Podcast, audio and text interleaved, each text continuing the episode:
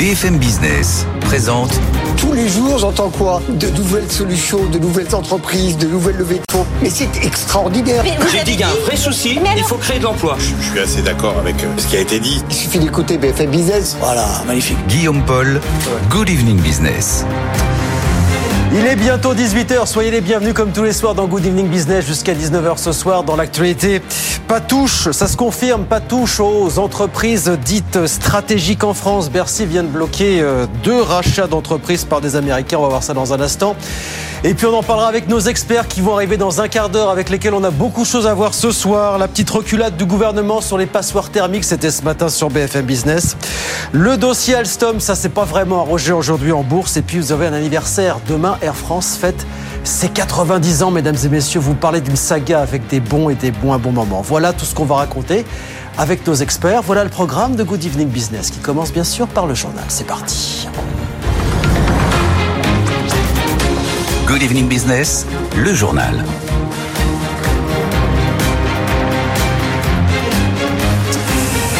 Donc, désormais qu'on se le dise, c'est clair, le gouvernement durcit le ton sur le rachat des entreprises dites sensibles. Bonsoir Alexandra Paget. Bonsoir Guillaume. En gros, le gouvernement avait jusqu'à demain pour trancher sur l'avenir de deux sociétés spécialisées dans le nucléaire, deux sous-traitants. Et bien, il a tranché le gouvernement et il a dit non, clairement, aux Américains, Alexandra. Effectivement, blocage. Bruno Le Maire a décidé d'ouvrir le parapluie de la procédure de contrôle des investissements étrangers en France et refuse donc l'acquisition de Sego et Volant SAS par Flowserve. Le groupe américain a d'ailleurs communiqué cette nuit. Selon lui, cette décision n'est pas alignée sur les ambitions du gouvernement français d'encourager les investisseurs étrangers. Réponse de Bercy Guillaume. Le ministre n'hésite pas à poser son veto si les investissements étrangers en question concernent des activités trop sensibles, en l'occurrence la défense. Les produits fabriqués par les deux PME entrent dans les sous-marins et les centrales nucléaires. Les États-Unis, de leur côté, n'hésitent pas à faire de même quand leur souveraineté est en jeu, Dixit Bercy. Et si Bruno Le Maire a mis autant de temps pour prendre sa décision, reportée deux fois, c'est justement pour instruire correctement ce dossier. Il se trouve que les deux PME produisent des centaines de milliers de produits à portée stratégique difficilement substituables. Sego et Volant SAS sont deux des filiales du groupe canadien Velan. Il lui appartient désormais de décider de la suite des opérations à ce groupe, c'est-à-dire de poursuivre ses projets de cession de ces deux actifs français ou non. L'année dernière, sur les 131 opérations placées sous la procédure de contrôle des investissements étrangers en France, seulement un peu plus de la moitié ont été autorisées le. Merci beaucoup Alexandra. Le gouvernement a-t-il raison de s'en tenir à cette ligne, celle qui est la sienne depuis des années sur ce sujet des investissements étrangers euh, en France? On posera la question bien sûr à nos experts dans quelques minutes sur, euh, sur BFM Business. Euh, dans l'actualité ce soir, l'avertissement très clair, c'était il y a quelques instants de Patrick Pouyanné, le patron de Total. Il avertit le gouvernement que si on lui impose de nouvelles taxes sur le raffinage, ce qui n'est pas impossible, eh bien, du coup, il ne prolongera pas le plafonnement du litre à 1,99€ à la pompe après le 31 décembre, comme il s'est engagé à, le faire il y a de ça quelques, jours. Dans l'actualité des entreprises, je vous le disais, ça s'est pas vraiment arrangé pour Alstom. C'est vrai que le titre avait perdu 37,5% hier à la Bourse de Paris. Il en a encore perdu quasiment 1% aujourd'hui, toujours à la Bourse de Paris. Est-ce que la défiance s'est installée durablement sur le titre Alstom? Ça aussi, on en reparlera avec nos experts tout à l'heure à 18h30. 18h03 on a d'un côté entreprise toujours cette grosse alliance annoncée aujourd'hui entre Renault, Volvo et CMA CGM. Ils vont créer ensemble une co-entreprise pour fabriquer quoi? Des fourgons électriques destinés à la logistique. On est là toujours au cœur du sujet du dernier kilomètre de la livraison. Vous savez, c'est un sujet ô combien contemporain. Justine Vassogne peser dans la livraison du dernier kilomètre. C'est le sens de cette joint venture annoncée aujourd'hui par Renault, Volvo et CMA CGM. Elle verra le jour début 2024 et devrait produire ses premiers fourgons électriques en 2026. Ils sortiront très probablement de l'usine Renault de Sandouville. Le constructeur français est un acteur de longue date du véhicule utilitaire avec son Kangoo ou son Trafic. Il a, comme la majorité des constructeurs, commencé à électrifier sa gamme. Avec Volvo, Renault accède à un nouveau portefeuille de clients des poids lourds de la logistique comme Amazon. Volvo, de son côté spécialisé dans les camions, met un pied dans le marché du fourgon. Quant à CMA CGM, cette nouvelle joint venture va lui permettre de peser encore un peu plus dans la livraison du dernier kilomètre électrique de surcroît, alors que les réglementations en matière de CO2 se durcissent pour rentrer dans les villes européennes. CMA CGM pourra apporter à Renault et Volvo son expertise. Nous connaissons les usages des clients. Nous savons de quel fourgon ils ont besoin, explique l'entreprise qui devrait elle-même être cliente de la joint venture. Justine Vasson, puis concernant Renault, on va bientôt reparler, vous savez, de cette fausse affaire d'espionnage qui remonte à 2010, puisque c'est en janvier, on l'a appris tout à l'heure. C'est en janvier prochain qu'aura lieu devant le tribunal de correctionnel de Paris le procès des trois hommes soupçonnés d'avoir participé à des degrés divers, bien sûr, à cette sombre affaire. Beaucoup de rumeurs aujourd'hui à Londres. Informations selon lesquelles l'assureur britannique Aviva pourrait être racheté par un concurrent étranger, sans plus de précision. Information du journal Le Times. Aviva qui est valorisé un peu moins de 13 milliards d'euros en bourse du côté de Londres aujourd'hui. Euh, pendant ce temps en France, vous savez qu'on continue de faire des essais du côté de la SNCF et d'Alstom justement. De quoi est-ce qu'on parle? Du futur TGV-M qui pourra transporter encore plus de monde tout en consommant encore moins d'énergie. Là, les choses avancent. Écoutez ce que nous disait aujourd'hui Ala Krakovic, c'est le directeur TGV Intercité. Écoutez. On a adapté ce technicentre, euh, cet atelier pour ce TGV. On a fait euh, énormément de travaux, 300 millions d'investissements globalement sur, euh, sur cet atelier pour le rendre finalement le plus innovant de toute la SNCF. L'investissement, c'est 3 milliards 5 pour les 115 rames qu'on a commandées à, Alstom et qu'on conçoit avec Alstom. C'est un investissement considérable, mais qui répond à la demande de train euh, l'envie de train de tous les Français. Voilà, Alain Krakovic, directeur TGV Intercité, hein, c'est un TGVM qui était prévu pour les Jeux Olympiques de 2024, mais vous savez que sa mise en service a été repoussée à 2025 au bas euh, on va vous emmener au fond des océans, tenez à présent à la découverte de la fabrique des sous-marins nucléaires. Parce que figurez-vous que Naval Group nous a ouvert les portes de l'un des sites industriels les plus secrets du pays. C'est l'usine de Cherbourg où l'on assemble notamment les nouveaux sous-marins d'attaque Suffren. Dans les coulisses de la conception, reportage de Pascal Samama avec Estienne Lacroix et Raphaël Couder. Dans cet atelier hautement surveillé, Naval Group fabrique un véritable monstre d'acier. Un sous-marin de près de 100 mètres de long, à propulsion nucléaire et lourd de 5000 tonnes. Un chantier unique en France, explique la responsable adjointe des navires armés chez Naval Group. La première étape, ça va être de fabriquer la coque. On va venir former des tôles et les souder pour réaliser des tronçons de coque. En parallèle, on va équiper des, berceaux. Et ces, ces berceaux, on va venir les glisser à l'intérieur des tronçons de coque et puis ensuite, on va venir souder ces tronçons de coque entre eux jusqu'à former un sous-marin complet. Il faut ensuite connecter les systèmes électriques et hydrauliques avant de tout tester, un savoir-faire à la fois artisanal et industriel qui mobilise 2500 salariés. On va avoir besoin de, soudeurs, de, chaudronniers, de peintres, de techniciens de bureau d'études, d'ingénieurs, de programmeurs à chaque fois, on va avoir des compétences extrêmement pointues, quel que soit le métier finalement. Deux sous-marins Barracuda ont déjà été livrés à la Direction générale de l'armement. Le reste du programme arrivera au compte-goutte dans les prochaines années, comme le détaille le directeur gestion de site de Naval Group à Cherbourg. Il nous reste donc quatre sous-marins euh, à construire. Euh, ils sont en cours de construction dans nos nefs à différents stades d'avancement. La dernière unité, sixième bateau, sera livrée en 2029. Des navires qui doivent remplacer progressivement ceux de la classe Ruby mis en service dans les années 80. Voilà, donc on vous a résumé celle en 1 minute 20, mais si le sujet vous intéresse, vous allez sur notre site internet bfmbusiness.com. Là, vous avez un format d'environ 7-8 minutes hein, sur ce sujet. Dans les coulisses de l'usine de, de Cherbourg, donc sujet absolument passionnant. Et puis alors, on va vous emmener dans l'espace pour terminer, parce que figurez-vous que tout à l'heure, entre 20h et 22h heure française, Amazon va lancer les deux premiers satellites de sa future constellation qui s'appellera Kuiper et qui ambitionne clairement d'aller concurrencer bah, tout simplement ceux qui sont déjà euh, ultra présents là-haut euh, dans l'espace. Jean-Baptiste Huette. Si Amazon est un mastodonte de la consommation sur Terre, c'est un nain dans l'espace. La constellation Kuiper prévoit de fournir des services Internet fin 2024. Elle sera composée d'un peu plus de 3200 satellites. C'est d'ailleurs Ariane Espace avec Ariane 6 qui sera chargé d'envoyer la plus grosse partie. 18 lancements sont prévus sur 3 ans. Kuiper, un nouveau venu dans le cercle spatial qui va rejoindre Starlink, opéré par SpaceX, le leader, mais aussi OneWeb de Telsat, Guowang, le service chinois, et bientôt Iris, la constellation européenne souhaitée par Thierry Breton, un projet à 6 milliards.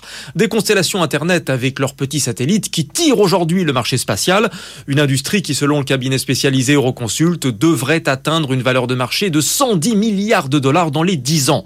C'est aujourd'hui une bataille entre les entreprises pour lancer les satellites, même si là encore SpaceX écrase le marché, mais ce sera très bientôt une vraie bataille commerciale à qui offrira les meilleurs tarifs pour se connecter à l'Internet spatial. Voilà, Kuiper, futur nom de la constellation d'Amazon avec deux premiers satellites qui vont s'envoler dans l'espace tout à l'heure aux alentours de 20h. Jean-Baptiste Huette avec nous sur BFM Business, 18h09, on file sur les marchés. Bonsoir Étienne Braque, euh, depuis Euronext euh, à la Défense. Bonsoir. On termine en hausse, mais enfin on était un petit peu refroidi par des chiffres américains apparemment Étienne aujourd'hui. Hein.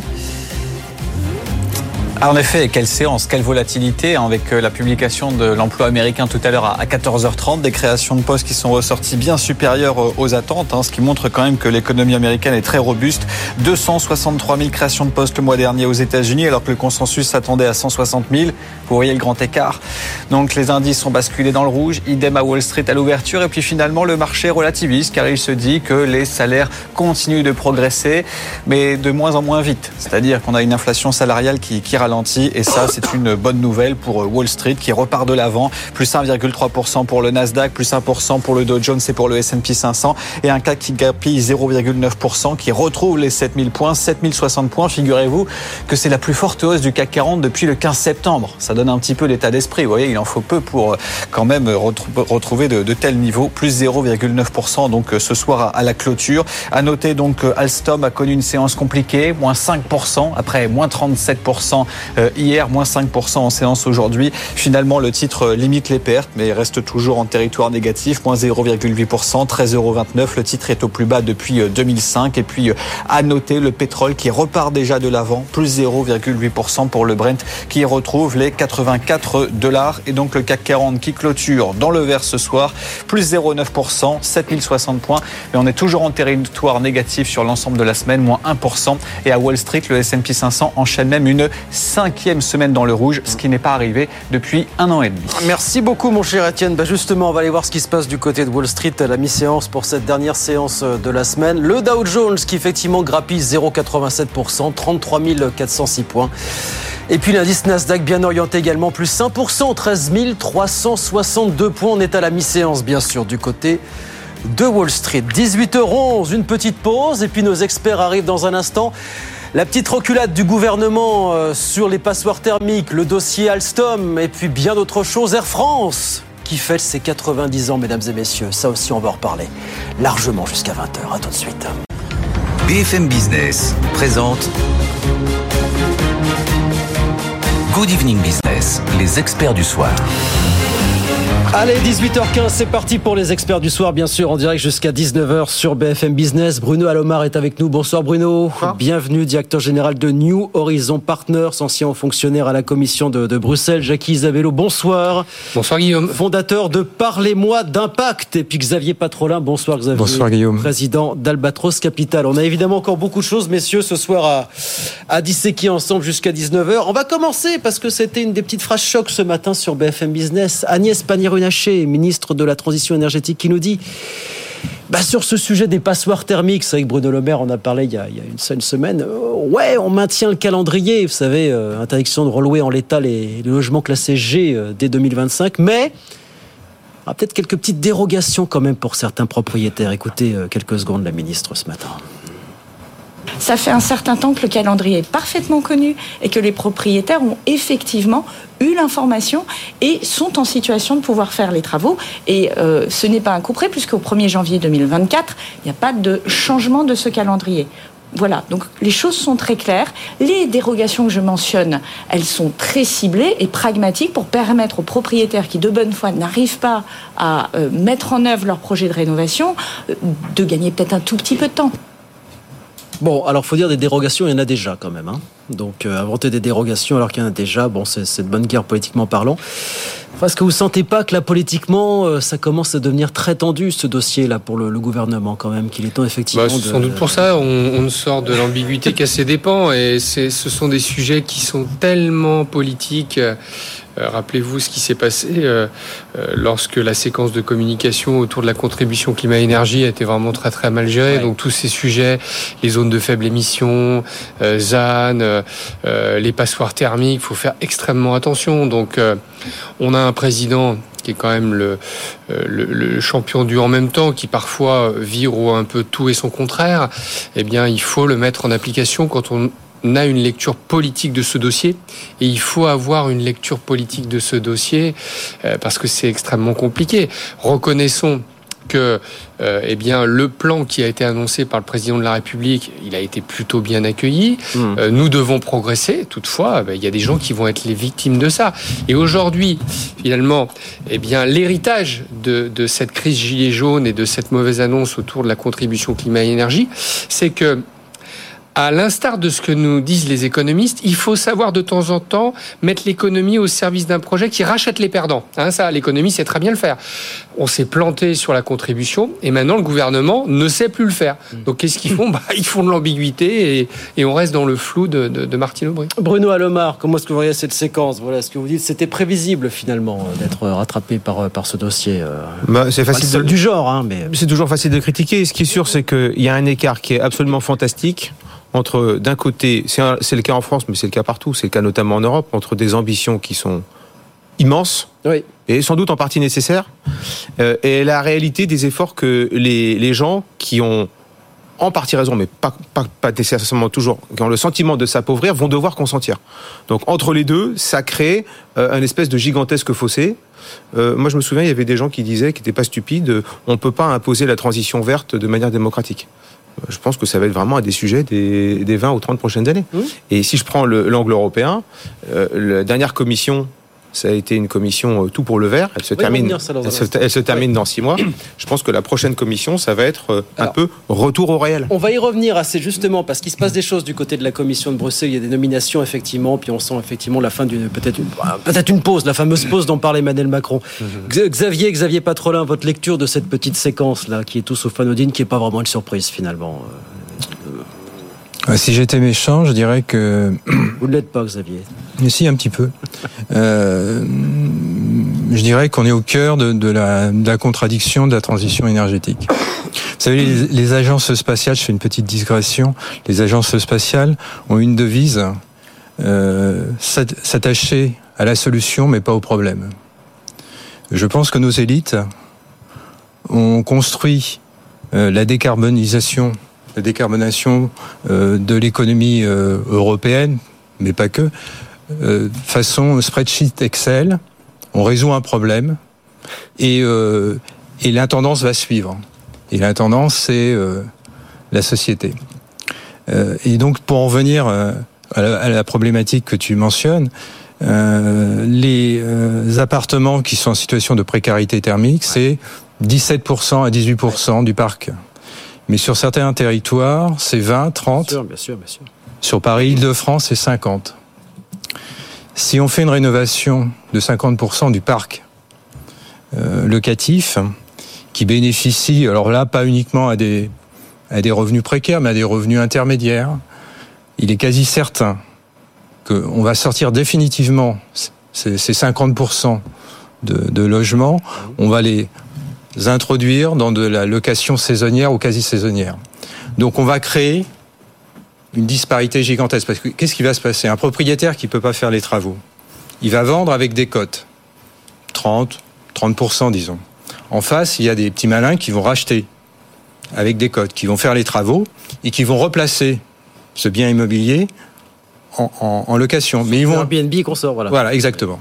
Et donc ça fait que les revenus les faibles revenus ou les revenus intermédiaires ne pourront pas se loger. Donc ils ne vont pas pouvoir se loger. Donc vous créez, vous sortez de la capacité locative pour des revenus faibles, sachant qu'actuellement, je l'avais mentionné euh, la semaine dernière, actuellement sur les sociétés HLM, vous avez 2 millions et demi de personnes en liste d'attente. Donc on a une équipe dirigeante qui construit une stratégie. Euh, je dis pas qu'elle n'est pas nécessaire, mais en n'ayant aucun mécanisme d'accompagnement pour les plus faibles, pour les plus faibles d'entre nous. Donc ça ne peut pas marcher. Donc, et donc pas- je rejoins parfaitement Édouard Philippe hein, qui annonce Oui, oui, oui, oui. une bombe Ah, ça, sociale. Euh, On le c'est- écrit. Bon, donc on, comment est-ce qu'on en sort finalement euh, Si tant est qu'on puisse en sortir. euh, Bah, on dit stop. hein. Euh, on dit stop, oui. On ne sort pas de l'ambiguïté. On ne sort pas de l'ambiguïté. En plus, il y a un point qu'on n'a pas évoqué qui est quand même lu une autre bombe sociale, c'est qu'on sait de plus en plus que les DPE, hein, les diagnostics, sont faits n'importe comment. Euh, moi, j'ai encore vu la semaine dernière quelqu'un qui a rénové, qui m'a expliqué qu'il avait de l'électricité à l'intérieur, la manière dont on lui avait calculé deux logements qui étaient à peu près pareils, l'un était pourri, l'autre était euh, euh, l'autre était parfait. Enfin, euh, les, les- les éléments des diagnostics euh, sont, sont complètement à revoir. Donc, c'est quand même la base. hein. Euh, pour savoir si vous avez une passoire thermique, il faut faire un, un diagnostic. Et de ce point de vue-là, la méthode est remise en question par tout le monde. Et donc, si les gens le vivent euh, euh, de cette manière-là, et pas uniquement les gens qui sont en grande précarité, mais euh, des gens qui ont, qui ont un logement normal ou qui en ont plusieurs, il va y avoir une conflagration de désintérêt qui peut être assez, assez, assez violente. Oui, Xavier, vous voulez dire un mot là-dessus. Oui, non, mais euh, sur le DPE, c'était normalement c'était un dispositif à titre indicatif. Exactement. Il n'avait aucun caractère euh, Ouais, suspensif euh, juridique. Donc là, il y a, il y a- il y a- il y a un dévoiement. Donc euh, il faut arrêter de faire du spreadsheet, des trends, de, de tout ça. Il faut il faut aller dans la réalité et prévoir des dispositifs d'accompagnement. Euh, c'est- nécessaire. Donc si le gouvernement, bah, bah, je comprends bien qu'il y a des contraintes budgétaires, mais si le gouvernement espère passer en force et réintroduire les externalités négatives sur le prix et croire, je mets le terme entre guillemets parce qu'il pourrait être perçu comme péjoratif, que le bon peuple va suivre sans euh, sans, sans manifester, euh, euh, ça, ça- ça va mal se passer. Donc il faut plutôt, euh, il faut plutôt convaincre. Et euh, pour convaincre, eh ben, il n'y a, il y a pas de secret. Et, et c'est ce que font les, les économies du, les économies, les sociétés du Nord. Hein, euh, je pense la Finlande, Suède. C'est des dispositifs d'accompagnement extrêmement robustes à destination des populations les plus, les plus di- et, et, et ce qui permet d'assurer, d'assurer. Alors pour ça, effectivement, il faut avoir un dispositif budgétaire qui le permet. Est-ce qu'il faut calmer le jeu en France? C'est une question. Est-ce qu'on n'est pas en train de calmer le jeu au niveau européen? Je rebondis sur ce que vous disiez euh, tout à l'heure, il, y a- il y a quelques instants, euh, Bruno. Est-ce qu'au niveau européen, on freine pas un peu les ambitions climatiques? C'est ce que nous disait, on va le voir si vous regardez la télévision, nos, nos confrères du, du Figaro ce matin, qui l'affirment. Bruxelles freine ses ambitions climatiques. Il y a eu deux nominations. Vous savez que Franz Timmermans, vice-président de la Commission européenne, est parti faire campagne aux Pays-Bas pour les législatives. Il était remplacé par un duo formé de l'ancien ministre des Finances hollandais qui s'appelle Wopke Hoekstra, qui a un gros passé de lobbyiste, et d'un commissaire européen pro-industrie qui s'appelle Maros Sefcovic. Ce sont eux qui vont devoir incarner et défendre les ambitions climatiques de l'Union européenne. Ce ne sont pas les plus écolos qui soient. Il y a une ONG, une ONG européenne qui dit ce sont deux hommes qui sont là car ils représentent la tendance du moment. La tendance du moment qui est de dire stop. Après des années pendant lesquelles on a présenté pas mal de textes pro environnement. Vous êtes d'accord avec ça? Est-ce qu'on est dans une période où on dit stop en Europe euh, sur euh, ou en tout cas on se met en mode pause? Bah, ce qui est sûr, c'est que de toute façon, tout ralentit puisque euh, on est quasiment en situation préélectorale. Euh, les élections, elles sont en juin prochain, donc on va pas avancer à toute vitesse. Donc vous dites là c'est le moment de, de- de mettre. Non, ce, ce- ce- ce que, ce je dis, ce que je dis, c'est que il n'est plus temps après un- un- un- une inflation normative verte comme on n'en a jamais vu. Et d'ailleurs, je fais une incise qui a constitué en réalité une forme de coup d'État. Parce que Madame van der Leyen, euh, elle est euh, PPE, c'est-à-dire centre droit allemand. Le programme du centre droit allemand, premier parti en Europe, ça n'a jamais été de faire le Green Deal. Mais elle a trahi son camp et elle a fait un programme en réalité de centre gauche. Qu'on trouve ça bien ou pas bien, c'est pas la question. Et elle a été élue euh, d'un cheveu. Bon, donc tout ça plus une partie du réel. Quand le président de la République française dit euh, il est peut-être temps de faire une pause, euh, moi je suis plutôt, je suis plutôt d'accord. Et d'ailleurs, je, dernier. hein. euh, je, je, je, je- je l'ai dit ici. Bon, maintenant, euh, qu'est-ce qui va se passer J'en sais rien. Ce qui est sûr, c'est qu'on ne peut pas accélérer sur ces sujets-là alors que la commission se termine. Mais ce qui est sûr aussi, c'est que il faut pas, à mon avis, s'attendre à ce que la commission devienne raisonnable en matière normative pour une raison très simple. La commission, elle est comme le scorpion de la fable de La Fontaine. Ce qu'elle sait faire, c'est produire des normes. C'est l'essentiel de ce qu'elle fait. Donc, penser que dans les années à venir, elle va dire on va faire une pause, je ne crois absolument pas. Et juste une dernière chose, euh, c'est- c'est assez drôle parce que en 2014, quand Jean-Claude Juncker est arrivé, prédécesseur de Madame van der Leyen, il a dit il y a un certain nombre euh, de textes en trop. Et il a fait une liste, et il y en avait de mémoire 76. C'était presque que des, des textes sur l'environnement. Et euh, euh, à ce moment-là, c'est le Parlement européen qui s'est mis à hurler. Alors qu'avant, il hurlait, dire on nous fait trop travailler, pour dire bah nous fait, on nous fait plus assez travailler. Donc voilà. Tout ça, c'est, je, je crains de le dire, c'est, c'est beaucoup d'affichage, c'est pas très pensé, et ça va se fracasser en grande partie sur le réel. Sachant que euh, politiquement, euh, d'afficher des personnalités que je connais pas plus que ça euh, et que vous avez qualifié de pas des plus écolos, euh, eh bien ça peut avoir des impacts en France, hein, parce que traditionnellement, il y a quand même deux grands partis qui s'en sortent très bien lors des élections européennes. On le sait, le Rassemblement national, mais les écologistes. Hein, Yannick Jadot a construit ce qu'il est aujourd'hui en ayant de très bons résultats lors d'élections euh, européennes. Donc si jamais eh bien, les Verts trouvaient un moyen de dire euh, euh, l'Europe est en train de devenir anti-écolo, ce qui serait quand même un truc assez incroyable compte tenu de tout ce qui a été fait euh, euh, en Europe, mais ça pourrait être mobilisateur et euh, euh, stimuler euh, un vote qui, pourquoi pas, euh, serait un vote de, de contre-pouvoir à, à ceux qui sont arrivés premiers la, la- la dernière fois. En tout cas, les hommes politiques euh, euh, pensent comme ça. D'accord avec ça, une minute avant la pause, Xavier, d'accord avec ça, il est temps de se mettre sur pause d'ici les élections européennes pour vous, très clairement, au niveau... euh, Ah oui, parce que.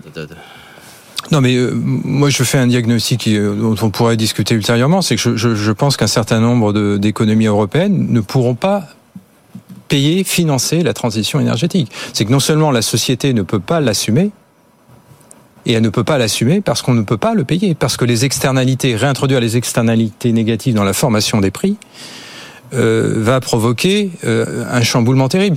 On, on, euh, vous savez, le phénomène inflationniste des marges des entreprises trouve en partie sa raison d'être dans le fait que les entreprises ont parfaitement conscience des barrières qu'elles vont devoir affronter de la décarbonation. Donc que font-elles? Elles génèrent du cash flow. Elles se disciplinent entre elles au niveau européen. Elles génèrent du cash flow pour affronter des, financements. Donc plus un secteur est intense énergétiquement, plus il souhaite se discipliner, plus il va conserver des marges élevées, donc il va y avoir une cyclicité des marges beaucoup euh, inférieure. Et donc ça, ça veut dire quoi pour le client, le client, euh, le consommateur final? Des prix beaucoup plus élevés. Donc les gens, les- le consommateur final de base voit une érosion de son pouvoir d'achat, voit une banque centrale qui est en très grande difficulté pour comprendre le phénomène inflationniste, et des acteurs, des personnes morales, entreprises, qui construisent euh, un trésor de guerre pour affronter. Donc, à un moment, il y a quelqu'un qui va siffler la fin de la partie. Donc, il serait bon que euh, ceux qui, euh, je dirais, euh, comprennent, enfin comprennent, ceux qui euh, commencent à intuiter, parce que sinon, on va, on- le- la, la fin de la partie va être sifflée de manière très chaotique et euh, très, euh, très ubuesque. Et ben voilà, le gong a retenti. Euh, bah, on va se mettre sur pause, voilà, on va se mettre sur pause, nous aussi. Comme Comme la transition énergétique au niveau européen, on se met sur pause quelques instants. 18h30 sur BFM Business. Retrouvez BFM Business à la radio dans les grandes villes de France et partout dans le monde en live ou en podcast sur bfmbusiness.com. Allez, 18h30. Oui, un petit gong, c'est nouveau, ça, vous voyez, c'est pour se discipliner, mais ça marche bien, vous voyez, on innove. hein. C'est une mission qui avance. 18h30 sur BFM Business. Euh, dans l'actualité ce soir, c'est le chiffre qui ne réjouit pas franchement les, les marchés ce soir. L'économie américaine a créé 336 000 emplois au mois de septembre. C'est deux fois plus que ce que les économistes attendaient. Et ça laisse penser au marché que la Réserve fédérale américaine pourrait laisser ses taux d'intérêt à des niveaux élevés plus longtemps que prévu. En tout cas, ce sont les chiffres mensuels les plus élevés qu'on a observés depuis 8 mois aux États-Unis. Euh, en France, l'avertissement très clair tout à l'heure de Patrick Pouyanné, le patron de Total Energy. Il avertit le gouvernement que si on lui impose de nouvelles taxes sur le raffinage, et bien du coup, il ne prolongera pas le plafonnement du litre à 1,99€ au-delà du 31 décembre. En France, le gouvernement qui bloque le rachat par un groupe américain de deux sous-traitants nucléaires, les filiales françaises des sociétés Sego et Velan, qui sont spécialisées dans la robinetterie destinée aux sous-marins et aux centrales nucléaires. On va y revenir bien sûr dans, un instant. Euh, beaucoup de rumeurs aujourd'hui à Londres. Information du Times selon lesquelles l'assureur britannique Aviva pourrait être racheté par un concurrent étranger sans plus de précision. Aviva est valorisé un peu moins de 13 milliards d'euros en bourse à Londres aujourd'hui. Le titre Alstom, ça ne s'est pas vraiment arrangé. hein. Après la dégringolade de 37% hier, le titre a perdu 0,8%. Aujourd'hui, est-ce que la défiance s'est durablement installée? Ça aussi, on va reparler avec nos experts dans un instant. Cette grosse alliance annoncée ce matin entre Renault, Volvo et CMA-CGM. Ils vont créer une co-entreprise qui va fabriquer des fourgons électriques destinés à la logistique. On est au cœur du sujet du dernier kilomètre de la livraison. Sujet d'époque comme chacun sait. Et puis concernant Renault. On va bientôt reparler de cette fausse affaire d'espionnage qui remonte à 2010, puisque c'est en janvier prochain, on l'a appris tout à l'heure, qu'aura lieu devant le tribunal correctionnel de Paris le procès des trois hommes soupçonnés d'avoir participé à des degrés divers à cette affaire. 18h32, on revient dans un instant. Alstom, donc le jour d'après. Ces deux pépites sensibles qui ne passeront pas sous pavillon américain, puis un anniversaire, messieurs Alstom, pas Alstom, pardon, Air France, qui fête demain. C'est 90 ans, forcément ça se fête. À tout de suite. BFM Business présente Good Evening Business, les experts du soir. Allez, 18h36, c'est reparti pour les experts du soir avec euh, Jackie Isabello, avec Xavier Patrolin et avec Bruno Alomar avec nous jusqu'à 19h. Alors, on voulait prendre des nouvelles du titre euh, Alstom et puis surtout vous demander un petit peu comment vous avez regardé ce qui s'était passé hier. Prendre des nouvelles parce que après la chute d'hier de 37,5%, on voulait voir comment ça allait se passer? Bah, on n'a pas vraiment refait sur passe, puis on a encore perdu 0,8%. On a perdu jusqu'à 3-4% dans la journée, puis on limite la perte à, à 0,8%. Est-ce que vous dites que la défiance, Bruno Lomar, on va commencer avec vous, est-ce que vous dites que la défiance est installée pour un bon moment sur Alstom? Comment est-ce que vous regardez la séquence d'hier? Est-ce que c'est seulement une révision à la baisse d'objectifs qui a mis le feu aux poudres ou est-ce que le mal est beaucoup plus profond pour vous chez, chez Alstom euh, aujourd'hui Alors, je suis incapable de répondre à cette question parce que je suis pas du tout spécialiste euh, d'Alstom et je suis pas analyste financier. En revanche, euh, ce que, moi, ce qui m'a frappé, c'est que ce soit Alstom, parce que Alstom est, est habitué euh, d'accidents euh, européens. Et vous savez, je suis l'Européen de l'étape. Euh, en 2004, Nicolas Sarkozy s'était fait une popularité en, en sauvant Alstom, en négociant une aide à la restructuration d'Alstom. Euh, ça l'avait tellement mis en colère, en colère tout ça qu'en 2007, il avait exigé et obtenu que l'on sorte la concurrence du traité. Les autres pays ont jamais compris po- pourquoi, comment on détestait. Et euh, quand même rappeler que euh, la dernière grande crise européenne en- entre la France et Bruxelles, c'est Alstom Siemens en 2019. Notre ministre actuel des Finances, euh, Bruno Le Maire, avait parlé, je cite, de crime économique.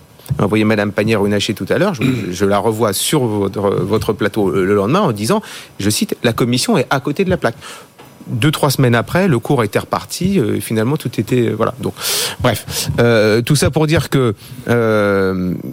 Bon, bah, c'est une péripétie. Ce qui est sûr, et j'en terminerai là, c'est que qu'on le veuille ou non, dans l'imaginaire de beaucoup de gens, Alstom, ça rime un peu avec industrie française. Ce qui est le cas. oui, oui, mais oui, mais mais après, partie mondialisée. oui, après on peut discuter de ce qu'une entreprise. Moi, j'ai travaillé dans une entreprise qui faisait plus des, de 400 000 personnes et qui faisait les trois quarts de son chiffre d'affaires, de son bénéfice et, et de ses salariés hors de France. Et je peux vous dire que je dirais pas laquelle, c'est vraiment une entreprise française. Bon, euh, en tout cas, on peut plaider qu'elle est très française. Euh, je trouve que c'est, c'est, c'est, ça envoie une image. Encore une fois, je ne me prononce pas sur le fond de ce qui s'est passé, mais ça envoie une image qui est une image qui est d'autant plus regrettable que, on parlait du vert tout à l'heure, s'il y a deux, trois grands objectifs, ils sont peut-être un peu contradictoires d'ailleurs, de nos hommes politiques, euh, c'est de réindustrialiser le pays le moins industrialisé ou qui a le plus souffert dans son industrie depuis 20 ans, qui est justement la France. Donc ça tombe mal. Voilà. Xavier Patrolin, votre regard sur ce qui s'est passé hier, cette déconfiture, ce problème de trésorerie qui redevient d'un seul coup une priorité pour, euh, pour Alstom Mais, normalement, ce type de métiers sont immergés dans un conglomérat. Ça tombe bien. Alstom était immergé dans un conglomérat il y a une trentaine d'années, il y a une quarantaine d'années. Ça s'appelait la Compagnie Générale d'Électricité. Il y avait deux conglomérats en Europe, Siemens et la Compagnie Générale d'Électricité. Deux stratégies industrielles de la France et l'Allemagne. 40 ans plus tard, on voit le résultat. Euh, la CGE a disparu, c'était le, le parrain du capitalisme et de l'économie française, avec comme allié objectif du point de vue financier la Société Générale, qui est aussi dans une situation pas très euh, glorieuse. Pour revenir à Alstom, donc ce sont des métiers euh, à carnet de commandes. Donc il y a un très gros carnet de commandes. Ils ont un, un- je dirais un, business euh, exceptionnel. Simplement, il y a une volatilité, une, cyclicité extrêmement importante. Et en général, toutes les crises d'Al- d'Alstom, toutes les crises récentes d'Alstom, sont souvent des crises post M&A, post acquisition. Euh, et quand vous faites une acquisition et que vous êtes en solo sur ce type de métier, vous prenez un double risque. Mmh. Vous avez un risque intrinsèque de vos métiers, qui sont des métiers à cyclicité, euh, production, chiffre d'affaires, cash flow, stock, euh, avec des, des très forts swings. Donc si vous n'avez pas pour euh, régulariser des métiers à, ci- à beaucoup moins cycliques, beaucoup plus récurrents, ben, vous, êtes, c'est un striptease, hein, vous êtes exposé au, exposé au marché. Et en plus, quand vous faites du M&A, c'est-à-dire vous, vous avez fait une acquisition externe, là vous récupérez le hors bilan, notamment le hors bilan juridique. Dans ces métiers-là, il faut savoir que le client a des caractéristiques peut-être très singulières. C'est un client, bon, vous faites des appels d'offres, il est satisfait, on se met d'accord sur un prix, vous livrez. Mais si vous ne satisfaisez pas l'appel d'offres, ou si le client n'est pas content, d'un seul coup, le client, il devient, euh, comme dirais-je, un banquier.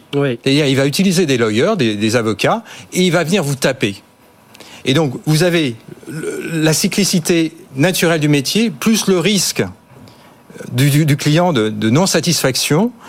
Euh, et donc tous les et donc on voit bien que intrinsèquement ce sont des métiers c'est des métiers à faible marge. la marge, marge. la marge d'Alstom se situe à, à 6 hein, c'est pas c'est pas une marge c'est pas une marge exceptionnelle. Donc euh, si vous n'avez pas et le concurrent d'Alstom je, je termine là-dessus le concurrent d'Alstom c'est qui aujourd'hui? C'est un acteur chinois. C'est RRC. Et il a qui comme actionnaire?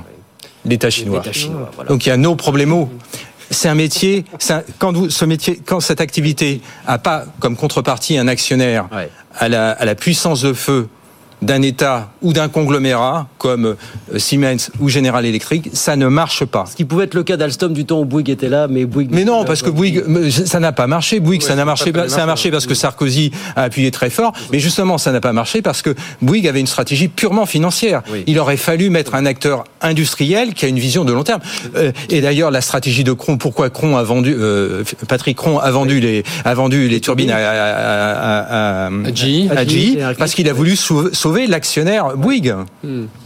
Non, mais c'est Jacques c'est Isabello. une- c'est l'Odyssée d'Homère, Alstom. On parlait, Bruno parlait de 2004. Euh, avant, rappelez-vous, euh, Alain Juppé avait voulu, voulait solder Alstom pour un euro. Pour un franc symbolique. Oui, c'est vrai. oui, c'était un Non, c'était un- Thomson, un c'était Thomson. C'était-. C'était c'était Thomson. Non, c'était Alstom. C'était pas Thomson déjà. pour un franc symbolique en 95, non C'est pas ça C'était en 80, ouais, c'était en Ah, 96. ouais. C'était Thomson. Non, je crois que Ouais, c'était Thomson,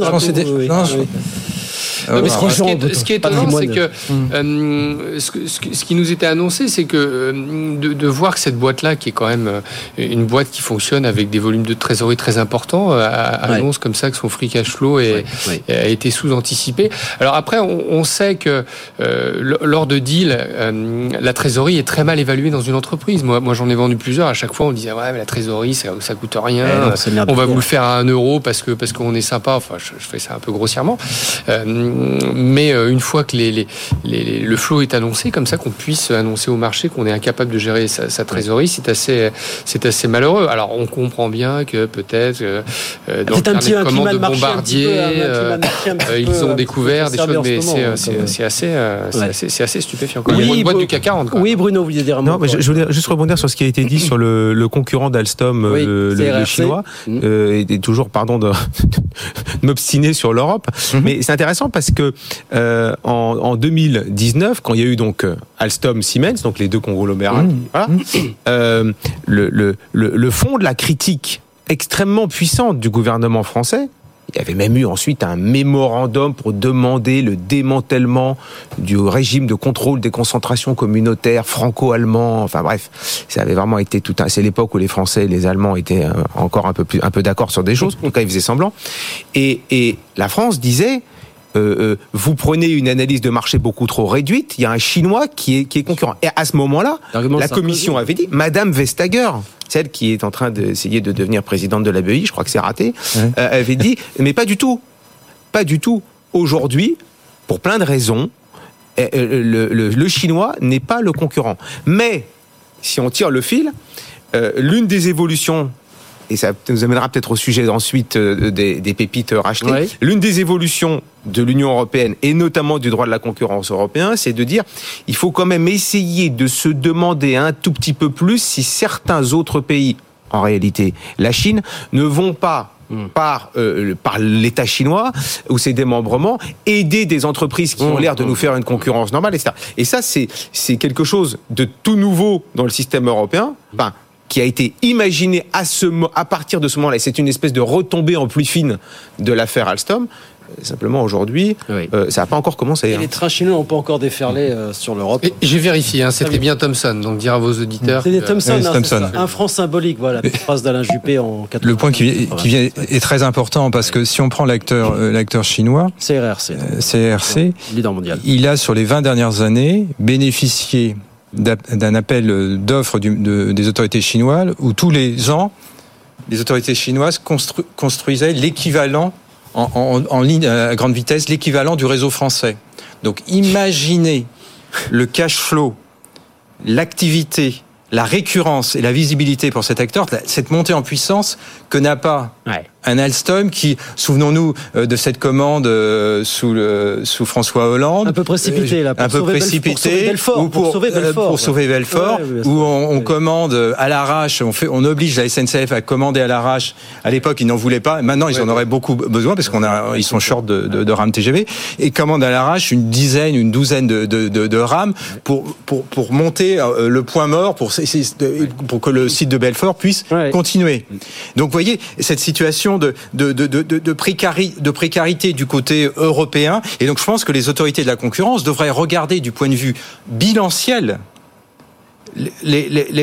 l'action qu'ont euh, les autorités publiques euh, concurrentes, hein, euh, rivales et systémiques euh, du côté chinois, par rapport à la situation, euh, la situation européenne. Et, et ça, c'est un point, c'est un, un point, c'est un point important. On a 9 minutes pour deux sujets, messieurs, on va accélérer. Alors un petit mot effectivement sur ce qu'annonçait le gouvernement qui bloque le rachat par un groupe américain de, de deux sous-traitants nucléaires, donc société Sego et Velan qui sont deux filiales françaises du Canadien Velan, qui sont spécialisées dans la robinetterie destinée aux sous-marins et aux centrales nucléaires, deux groupes qui devaient être achetés par l'américain euh, Flowserve, mais le gouvernement s'y est opposé au titre du contrôle des investissements étrangers. Allez, petit tour de table rapide sur ce sujet. Est-ce que le gouvernement a raison de s'en tenir à cette ligne qui est la même depuis, euh, Oui. bah, depuis une quinzaine d'années finalement Group, euh, commence à regarder le dossier Ouais. un peu sérieusement. C'est Ouais, quand même ouais, quelque chose qui est important. Euh, Oui, tout à fait. Bah, vous connaissez mon, mon amour pour la chose militaire. Donc, Absolument, euh, c'est bien qu'il sache le faire, euh, qu'il le fasse assez vite, même si le dossier traîne depuis euh, 5-6 mois.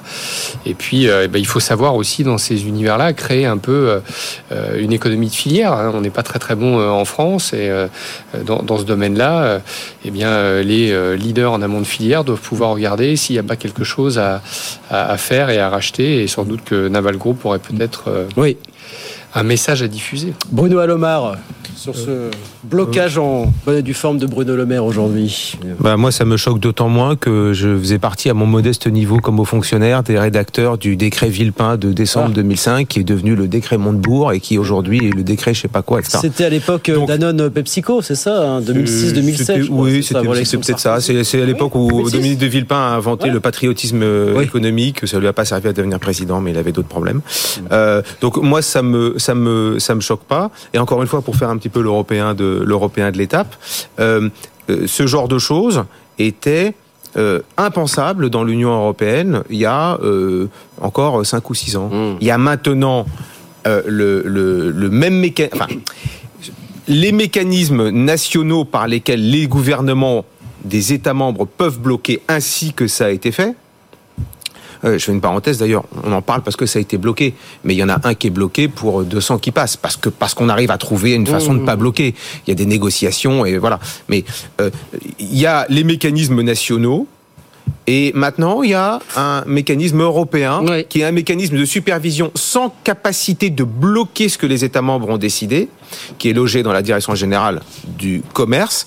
Euh, si l'Europe fédérale se fait, ou en tout cas si elle prend plus de pouvoir, il est probable qu'un jour, euh, il y aura, comme dans le domaine du contrôle des concentrations, un, un pouvoir fédéral européen qui dira ça, moi, Commission européenne, Union européenne, je bloque parce que c'est à l'intérêt stratégique, non pas des Français, des Allemands ou des Italiens, que ça ne soit pas racheté, mais parce que c'est l'intérêt de l'Europe. Vous aviez pas trop là un petit mot là-dessus peut-être, et puis on parle d'Air France euh, après. Oui, parce que là, ça touche les systèmes d'armes. Donc, ce qu'il faut que nos auditeurs sachent. Sous-traitant de la marine et puis de. Si la transaction s'était voilà, si la transaction s'était faite, elle, elle se plaçait sous la régulation ITAR, International Transaction Arm euh, Regulation.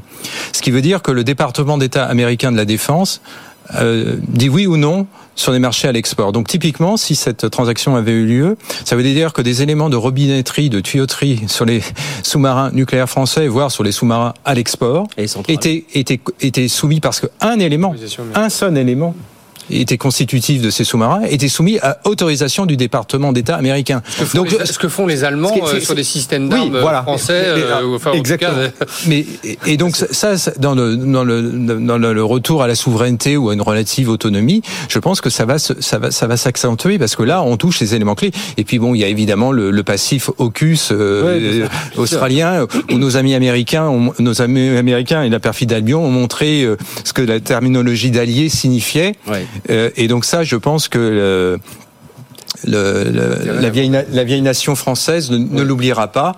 Euh, même si on, ça, il reste des alliés, et que si on veut euh, avoir la souveraineté, c'est quoi? C'est ne dépendre de personne sur, ces, sur des éléments clés de son processus décisionnel. Là, ça touche des éléments euh, clés de la souveraineté, donc il C'est important ça, là parce qu'on parlait d'Alstom tout à l'heure, mais de se dire à chaque fois que les Américains mettent leur nez dans un dossier, il faut potentiellement se dire que l'extraterritorialité de leurs droits est un vrai risque qu'on a su contrecarrer un peu mm. avec la loi Sapin, mais on doit toujours avoir ça en tête parce que ça, ça, ça fait des gros dégâts. Alors on a un anniversaire, il nous reste 4 minutes très vite, mais un anniversaire puisque demain, 7 octobre 4, 2023, euh, c'est les 90 ans d'Air France. Air France a 90 ans. On va en parler quelques instants avec Camille Bourg qui est avec nous. Bonsoir Camille. Bonjour, Pour montrer qu'à quel point, au fur et à mesure des décennies, bah, Air France s'est imposé malgré de très nombreux défis, qu'ils soient commerciaux ou technologiques, Camille. Hein. Oui, effectivement, Guillaume, vous l'avez dit, presque un siècle d'existence pour Air France, qui a été fondé le 7 octobre 1933. À l'origine, le regroupement de quatre compagnies aériennes détenues à 25% par l'État.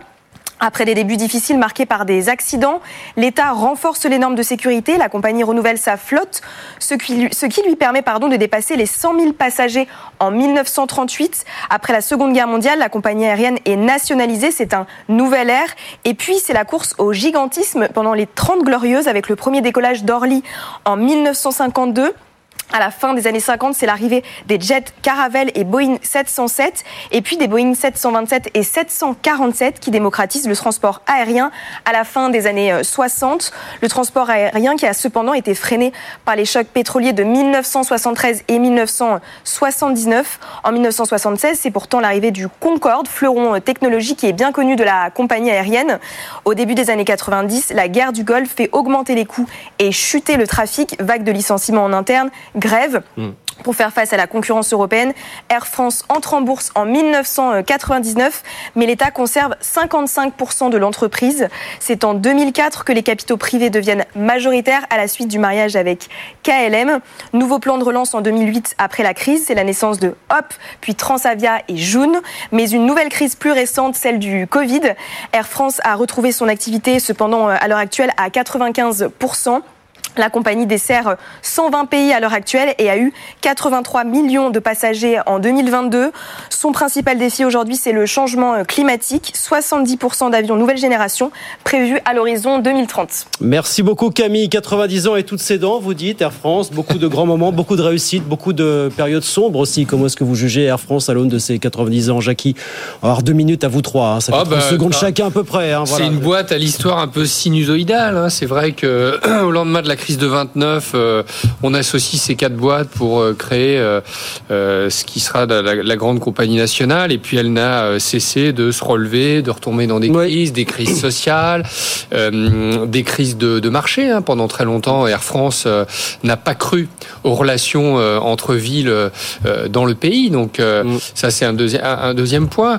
des batailles technologiques très très importantes aussi dans le secteur dans le secteur de, de l'aéronautique euh, c'est une boîte qui a un social assez assez compliqué. Hein. Pendant très longtemps, euh, les pilotes ont fait la pluie et le beau temps et ont euh, parfois mis un peu en péril le business model de, de, cette entreprise. Voilà, une, une, histoire sinusoïdale. Et pour l'instant, après le Covid, ça semble aller beaucoup mieux et tant mieux. Réjouissons-nous. 30 secondes chacun, messieurs. Voilà, sur Air France, c'est dur de résumer de 180 en quelques 30 secondes, 90 ans histoire. Oui, Xavier. Oui, moi je ferai un parallèle avec Airbus, c'est la, la, France est quasiment l'inventeur de, de, de l'avion. Alors ça se discute encore chez les historiens, mais quasiment l'inventeur de, de l'aviation. Donc on aurait dû, toute chose égale par ailleurs, bah, si on avait eu une vraie logique industrielle, avoir non seulement on a un fabricant, euh, Airbus, un constructeur, et qui euh, on le partage avec d'autres partenaires européens, bien entendu. Hein, c'est pas uniquement la France. Mais du coup, point de vue des compagnies aériennes, la chose, le bilan est beaucoup plus euh, beaucoup plus mitigé.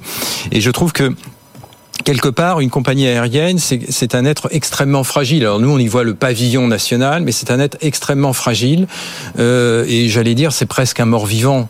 Que serait Air France sans, la présence, sans la présence de, la puissance publique? Euh, Donc, euh, il y a un passé glorieux parce qu'il a incarné euh, un avenir incertain. Mais un avenir qui reste, à mon avis, euh, très incertain, surtout dans la perspective du haut du réchauffement climatique. Bruno Alomar, 30 secondes, allez. Je ne sais pas pour rebondir si la présence euh, publique c'est quelque chose qui lui garantit sa survie. C'est peut-être aussi l'une des raisons pour lesquelles un certain nombre d'efforts n'ont pas été faits. Peut-être. voilà. Ah, l'action de, Laurent, mais moi, Laurent Blanc. Juste pour juste pour finir, ce que je ce que j'observe, c'est que il n'y a pas de culture française, paraît-il. Hein, le président nous a dit ça. En revanche, il y a encore une compagnie aérienne française. Hmm. Et en 2023, on, on, comprend que avoir Air France dans l'imaginaire, ça veut quand même dire quelque chose. C'est très intéressant. Et ben voilà, 90 ans Air France, ça sera fêté demain. Ben c'est terminé, pile sur le gong. Quelle ponctualité. Merci messieurs d'être venus ce soir. Jackie Isabello, fondateur de Parlez-moi d'impact. Bruno Lomar, directeur général de New Horizon Partners. Xavier Patrolin, président d'Albatros Capital. Merci à tous les trois. À très vite pour de nouvelles aventures. 18h56. Dans un instant, le journal. Les pionniers chez Fred Mazalay. On se retrouve lundi, bien sûr, 18h pour de nouvelles aventures. Bonne soirée et bon week-end. Good Evening Business. Actu, expert, débat et interview des grands acteurs de l'économie.